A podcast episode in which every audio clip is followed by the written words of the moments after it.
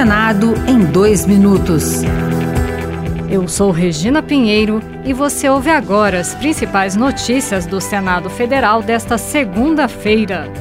A Comissão de Constituição e Justiça aprovou o projeto que inclui expressamente no Estatuto das Cidades a possibilidade de parcerias público-privadas. Segundo o relator, Isalci Lucas, do PSDB do Distrito Federal, o objetivo é dar segurança jurídica a essas parcerias entre poder público e a iniciativa privada. Traz segurança jurídica ao meio em que a iniciativa privada se une ao poder público para manter, restaurar ou conservar, entre outros, escolas, praças, parques urbanos, monumentos e quadras esportivas.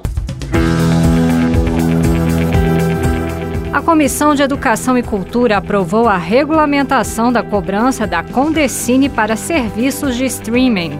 O projeto seguiu para análise da Comissão de Assuntos Econômicos. Pelo texto de autoria do senador Nelsinho Trade, do PSD Sumato Grossense, serão taxadas plataformas como a Netflix.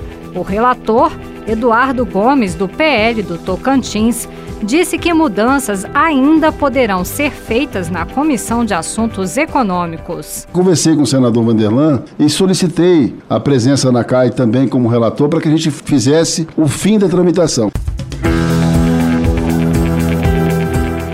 Outras notícias sobre o Senado estão disponíveis em senado.leg.br barra rádio.